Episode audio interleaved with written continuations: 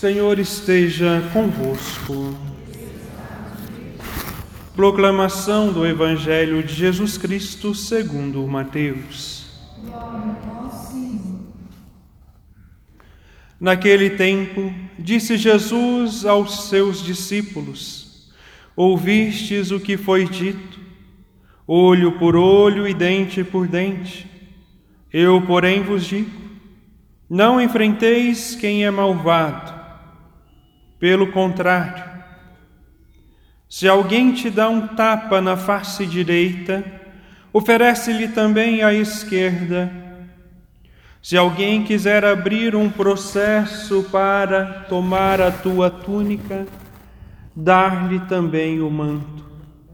Se alguém te força a andar, em quilô, andar um quilômetro, caminha com ele dois. Dá a quem te pedir, e não vires as costas a quem te pede emprestado. Palavra da salvação.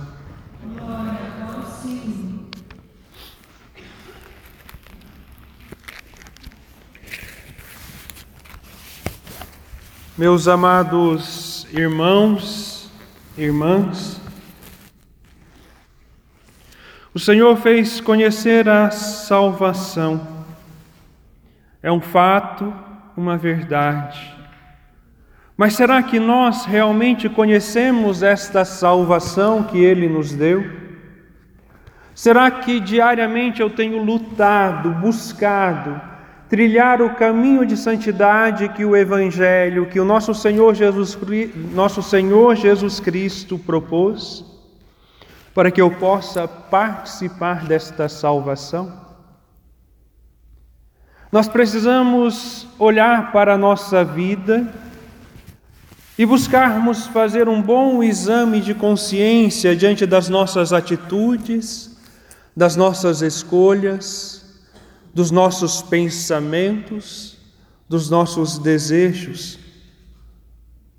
E percebermos se realmente nós estamos trilhando o caminho de salvação que o Senhor nos deu, que o Senhor nos propõe no dia de hoje. No Evangelho, Jesus nos pede: se alguém te bater em uma face, oferece também a outra.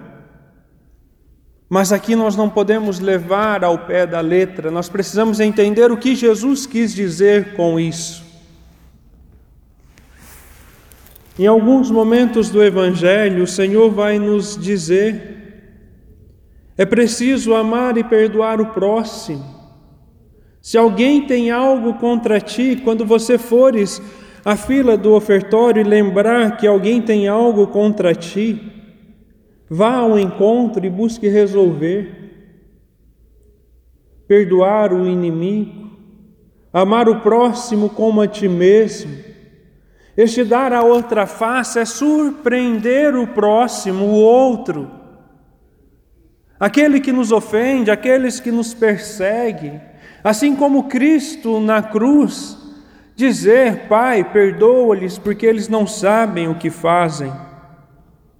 Este é o caminho do cristão, que o cristão deve trilhar, deve caminhar, amar aqueles que te machucam, que te ferem, perdoar deixar de lado o rancor, o ódio, porque a partir do momento que eu trago este rancor, este ódio, a partir do momento que eu deixo de amar e perdoar,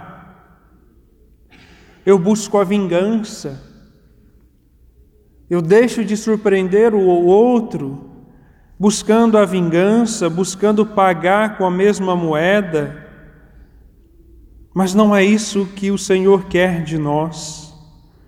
Ele exige de nós este caminho de santidade, que não é fácil. Mas por que, que não é fácil? Porque nós complicamos. Complicamos porque nós preferimos pagar o mal com o mal, em vez de pagar o bem, o mal com o bem. Nós precisamos trilhar esse caminho de conversão porque o Senhor foi o primeiro que deu o passo ao nosso encontro, nos amando, nos perdoando, até mesmo a justiça de Deus é a sua misericórdia.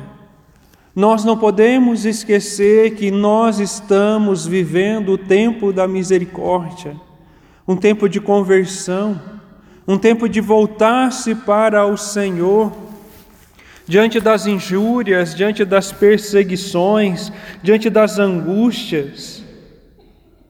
Nós não podemos dar nenhum motivo de escândalo, assim como o próprio Paulo vai nos dizer hoje na primeira leitura. Nós precisamos trilhar esse caminho, o caminho de santidade, o caminho que Cristo propõe para nós, seguindo os seus mandamentos, seguindo o Evangelho, aquilo que a igreja nos ensina, mesmo diante das angústias, mesmo diante das perseguições, das prisões, mesmo em meio a tumultos, em fadigas, mesmo perdendo noites de sono por causa de Cristo, nós somos chamados a viver esta fidelidade, a surpreender aquele que nos fazem mal com o bem.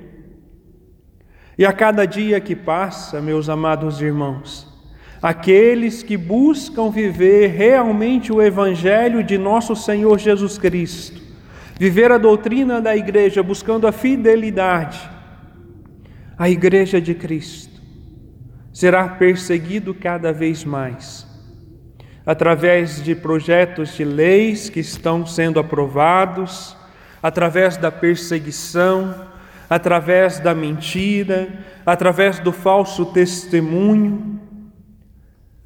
Basta você olhar ao nosso redor Basta olhar hoje para o Supremo Tribunal, basta você olhar para as realidades de perseguição ao redor do mundo. Assim como nós cantamos no início desta Santa Missa, o Senhor está voltando. E esta é a certeza. E por que eu tenho essa plena certeza? Porque a batalha contra a Igreja Católica está se intensificando cada vez mais porque o demônio está furioso.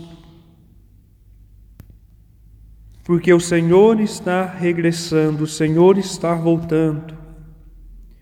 E hoje nós somos chamados a olhar para nosso Senhor Jesus Cristo, que nos ensina que o amor verdadeiro doa-se sempre mais pois nele não há medidas. Aquele que vive no amor de Deus precisa olhar para o Senhor, ver o quanto ele foi capaz de doar-se por amor a cada um de nós, dando o seu único filho para nos salvar, para nos resgatar. E nós precisamos entender que o verdadeiro amor não é o amor passageiro, que o mundo oferece, alegria passageira, os prazeres que nos afastam de Deus, mas é olhar para o Senhor e perceber que Ele foi capaz de dar a sua vida por amor a nós. Por isso, este amor não tem medidas. Se alguém te força a andar um quilômetro, caminha dois com Ele. A nossa referência sempre será o Evangelho sempre será a palavra de Deus.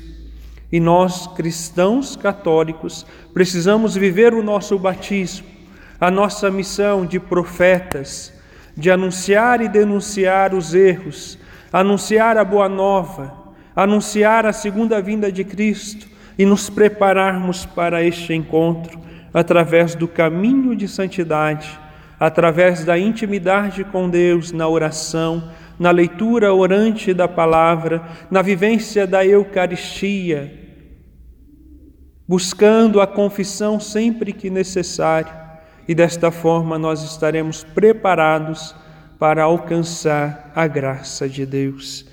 De um dia podermos juntos louvar e bendizer o Senhor na eternidade, porque a nossa alegria, a alegria plena, está ao lado de nosso Senhor Jesus Cristo.